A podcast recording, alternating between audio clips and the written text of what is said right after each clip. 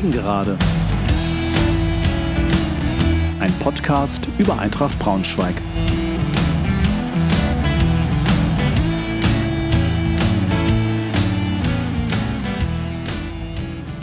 Hallo und herzlich willkommen zur 57. Folge der Gegengerade. Freue mich sehr, dass ihr wieder dabei seid. Heute gibt es eine Nachschau zum 24. Spieltag. Unser Heimspiel gegen den SV Sandhausen sowie einen Ausblick auf das nächste Auswärtsspiel am 14.03. gegen den Karlsruher SC. Bei dieser Folge habe ich wieder Unterstützung meiner Partnerwebsite blaugelbedatenwelt.com bekommen, die uns wieder einen Blick auf die Eintracht-DNA werfen lässt.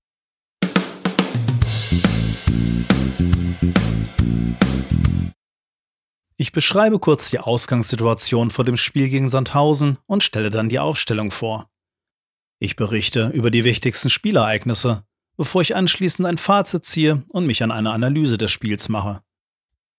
Im Anschluss stelle ich euch die Bewertung des Spiels aus Sicht der Eintracht-DNA meiner Partnerwebsite blaugelbedatenwelt.com vor. Ich komme anschließend darauf zu sprechen, was mich nachdenklich stimmt, aber auch, was mich hoffnungsfroh stimmt. Anschließend gibt es einen Ausblick auf das nächste Spiel beim Karlsruher SC, bevor es zum Abschluss ein paar Gedanken des Tribünentrainers hierzu gibt.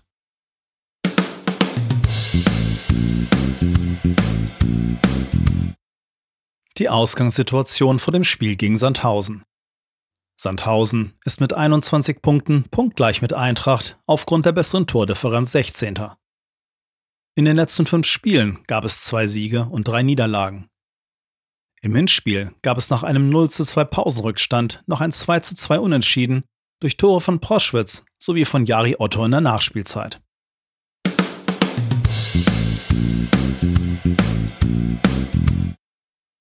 Die Aufstellung gegen Sandhausen. Meyer lässt erneut mit einem 4-2-3-1-System beginnen. Der Trainer ändert die Startelf gezwungenermaßen auf einer Position. Für den gelb gesperrten Wiedrer kommt Bär ins Team. Das zieht ein paar Verschiebungen nach sich, da Bär auf der linken Außenbahn spielt. G rückt dafür auf die 10, während Groß die Sechserposition von Wydra einnimmt. Die Aufstellung sieht damit wie folgt aus: Jasi im Tor, Wiebe, Behrendt, Diakite und Klaas in der Viererkette, davor Nikolaou und Groß, davor Kaufmann, G und Bär und in der Spitze Proschwitz.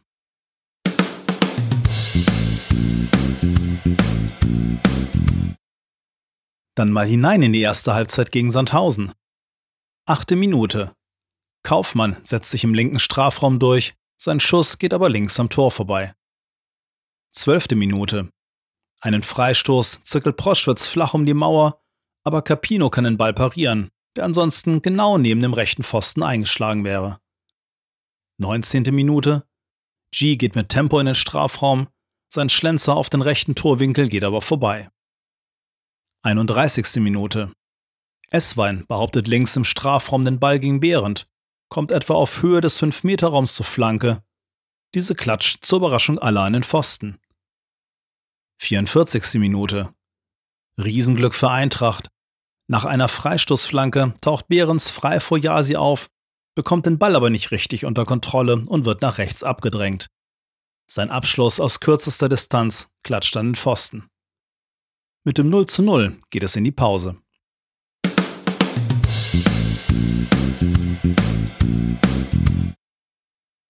Die zweite Halbzeit. 47. Minute.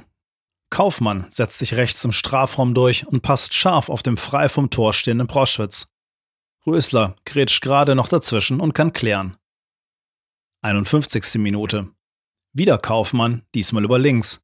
Seinen Schuss kann Capino aber entschärfen. 79. Minute. Brandgefährlicher Konter des SVS nach einer Ecke von Eintracht. Behrens legt den Ball zurück auf Klingmann, der diesen aus acht Metern aber zum Glück für die Eintracht nicht richtig trifft. 89. Minute. Ein Tor vom Sandhäuser Behrens wird zu Recht wegen einer Abseitsstellung nicht anerkannt. 91. Minute.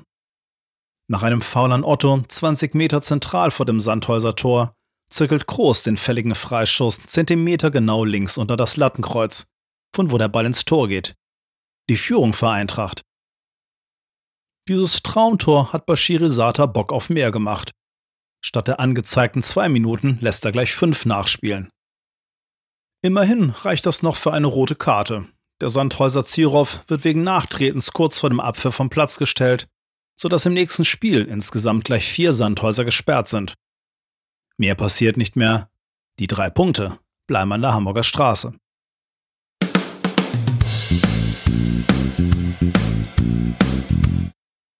Fazit: Ein unterm Strich nicht unverdienter Sieg und enorm wichtige drei Punkte der Eintracht, auch wenn das Team fußballerisch nicht überzeugen konnte. Groß Traumtor wird wohl in keiner Rückschau auf diese Saison fehlen.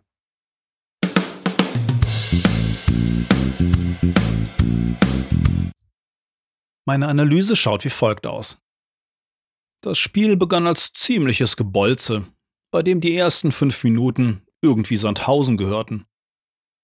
Eintracht erschien sehr nervös, verlor schnell den Ball und bekam offensiv keinerlei Struktur ins Spiel. Zum Glück gelang es Eintracht dann relativ schnell, dies abzulegen. Und bis zur 20. Minute hatte man durch Kaufmann, Proschwitz und G drei ganz gute Möglichkeiten. Danach verflachte das Spiel weitgehend. Ungenauigkeiten im Aufbauspiel beider Mannschaften sowie Fouls und Nicklichkeiten ließen auf beiden Seiten keinen echten Spielfluss aufkommen. Gleich sechs gelbe Karten standen zu Buche. Und man merkte, dass kein Team hier wirklich ins Risiko gehen wollte. Eher zufällig der Pfostentreffer von Esswein nach einer halben Stunde, auch wenn Eintracht hier Glück hatte. Wie zuletzt stand Eintracht in der Defensive meist gut. Es gab zwar immer mal potenzielle Gelegenheiten für Sandhausen durch Flanken oder weite Einwürfe, aber vor allem Diakite, der erneut ein überragendes Spiel machte, räumte hinten konsequent alles ab. Nach der guten Zwischenphase bis zur 20. Minute entglitt Eintracht das Spiel wieder ein Stück. Nach vorne brachte das Team wenig Konstruktives zustande. Wie so oft wurden vor allem Konter nicht ausgespielt, obwohl man mit den schnellen Außen Kaufmann und Bär vorne alle Optionen hatte. Durch Ungenauigkeiten im entscheidenden Augenblick verschenkt Eintracht immer wieder potenziell gute Aktionen. Nach hinten arbeitete man, wie gesagt, weiterhin konzentriert und auch Sandhausen im Offensivspiel nicht gerade Bäume ausriss, hatte man abgesehen von Behrens Pfostentreffer nicht viel auszuhalten. Diese Szene hatte es aber durchaus in sich. Nicht nur, weil der Sandhäuser Angreifer völlig frei vor dem Tor auftaucht, sondern Yasi greift ihm auch an den Oberschenkel, was diesen vielleicht den entscheidenden Augenblick kostet, um den Ball früher Richtung Tor lenken zu können. In jeder Hinsicht viel Glück für Eintracht, dass sie ohne Rückstand in die Pause geht.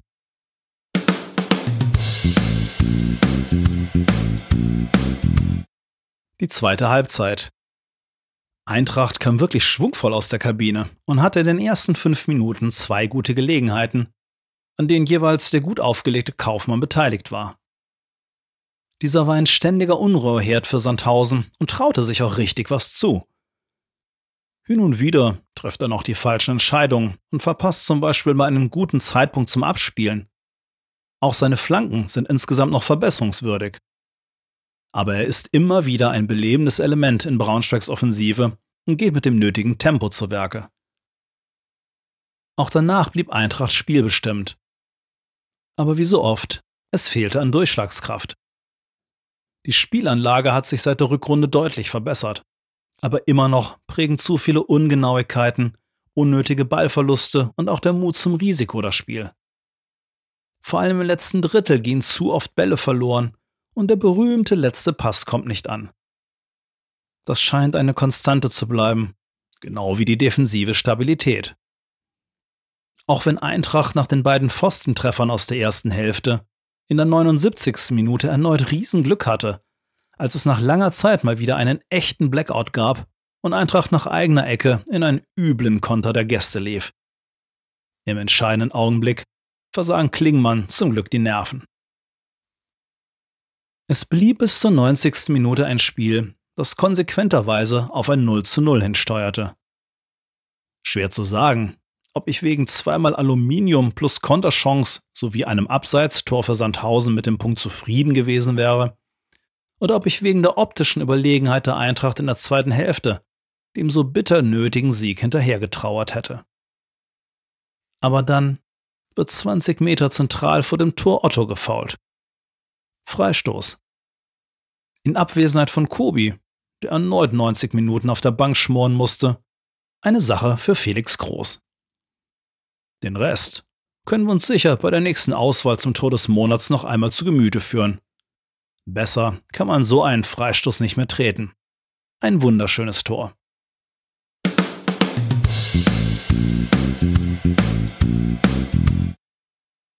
Die Eintracht DNA.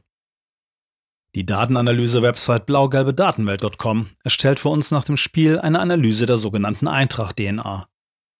Als Eintracht-DNA werden die Kernelemente bezeichnet, die wir Fans gerne von unserem Team sehen wollen, weil wir uns mit dieser Art des Fußballs in Braunschweig identifizieren. Dieser setzt sich aus vier Elementen zusammen. Erstens Teamarbeit, wie zum Beispiel gewonnene Defensivduelle. Zweitens Kampf, zum Beispiel gewonnene Zweikämpfe. Drittens das Raubtier, zum Beispiel Schnelligkeit oder auch Balleroberungen. Viertens ein Schusszauber. Intelligente Pässe oder auch erfolgreiche Dribblings sollen uns begeistern. Bei der späteren Auswertung werden diese Kriterien unterschiedlich gewichtet. Teamarbeit und Kampf sind wichtiger als das Raubtier und das Raubtier wiederum wichtiger als der Zauber. Einen Link zur Website findet ihr in den Show Notes dieser Folge.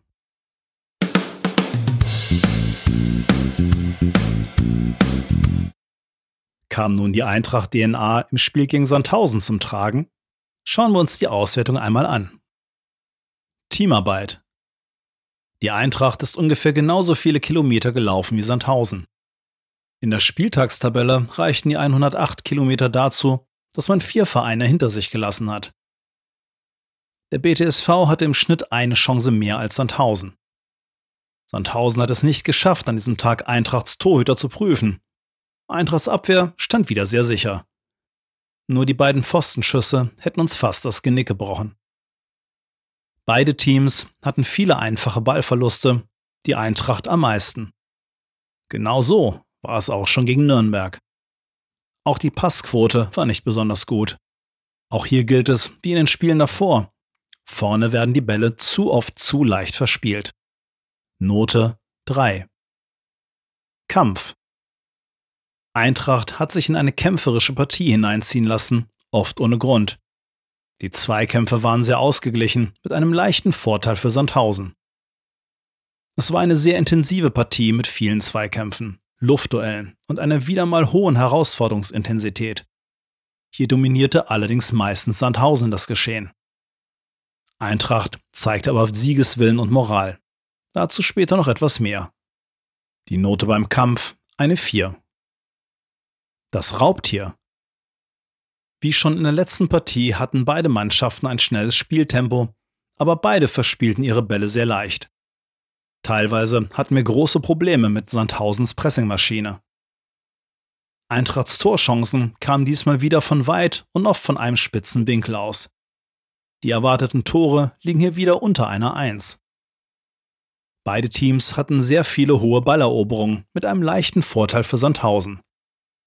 Die Note eine 5 der Zauber. Es gab einen ankommenden intelligenten Pass. Einen. Das ist zu wenig. Das Spiel war hässlich. Doch ein wunderschönes Standardtor von Kroos machte alles wieder gut. So muss es gehen im Abstiegskampf. Nicht unverdient, denn Standards gewinnen Spiele. Schon lange weist Jussi von blaugelbe-datenwelt.com genau darauf hin, dass Eintracht sich bei Standards verbessern muss. In puncto Dribblings gab es wenigstens Versuche. Vorteil Eintracht. Die Note für den Zauber eine 2. Unterm Strich die Gesamtnote 4. Schlussendlich ist es eine Einzelleistung von Groß, die das Spiel entscheidet.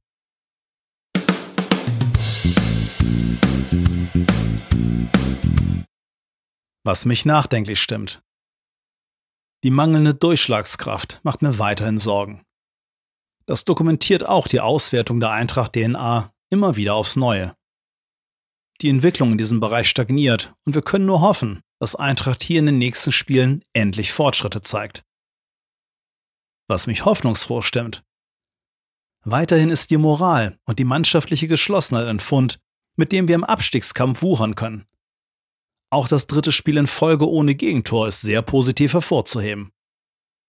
Hatten wir in der Hinrunde im Schnitt noch 2,1 Gegentore pro Spiel, ist es in der Rückrunde bisher nur noch eins.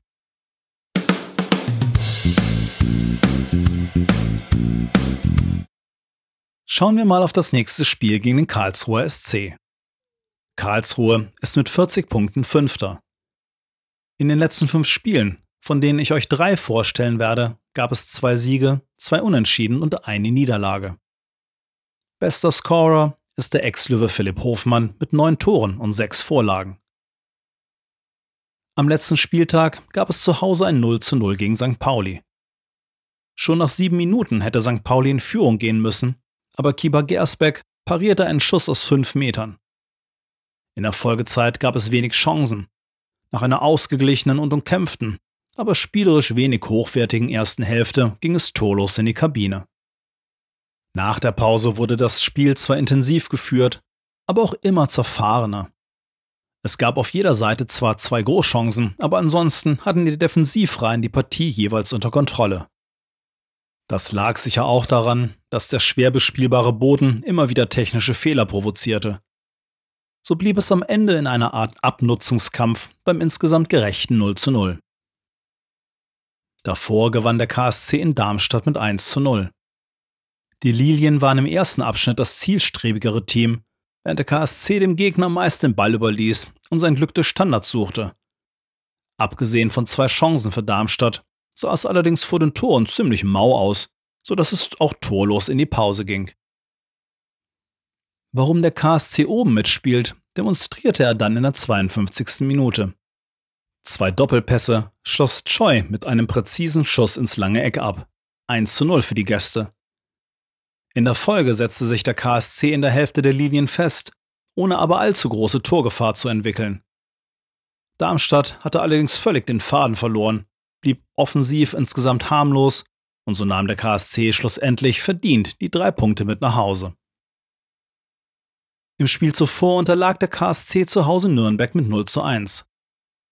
Karlsruhe machte von Beginn an das Spiel, konnte sich aber bei Torwart Gersbeck bedanken, nicht nach zwölf Minuten in Rückstand geraten zu sein. Allerdings stand die Nürnberger Defensive sicher und dem KSC gelang es nicht, echte Torgefahr zu entwickeln. Auf der anderen Seite hatte erneut Nürnberg in der 21. Minute einen Hochkaräter, der aber ungenutzt blieb. Da sich der Rest des Spiels meist im Mittelfeld abspielte, ging es mit dem 0 zu 0 in die Pause. Auch nach dem Seitenwechsel blieb die Partie intensiv, aber chancenarm. Karlsruhe blieb jetzt am Drücker, aber mehr als Halbchancen sprang dabei nicht heraus. Nürnberg verteidigte dabei weiter clever, aber besonders schwer machte es der KSC den Gästen auch nicht. Als alles nach einem 0 zu 0 aussah, setzte Nürnberg in der 90. Minute per Abstauber den Lucky Punch und entführte die drei Punkte.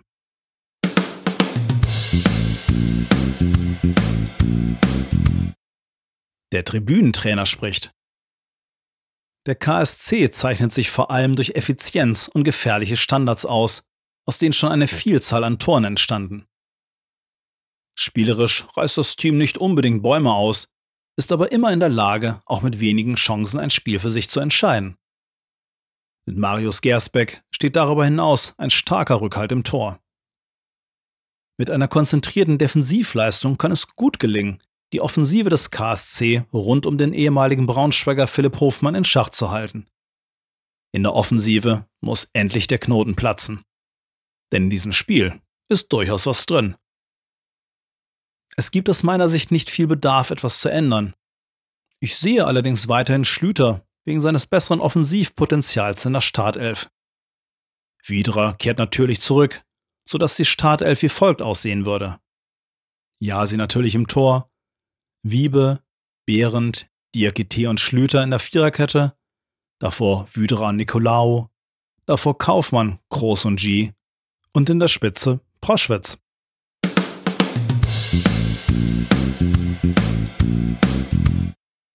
Das war's auch schon wieder für heute. Ich hoffe, ihr hattet ein bisschen Spaß und seid auch beim nächsten Mal wieder dabei. Bis dahin. Tschüss, macht's gut.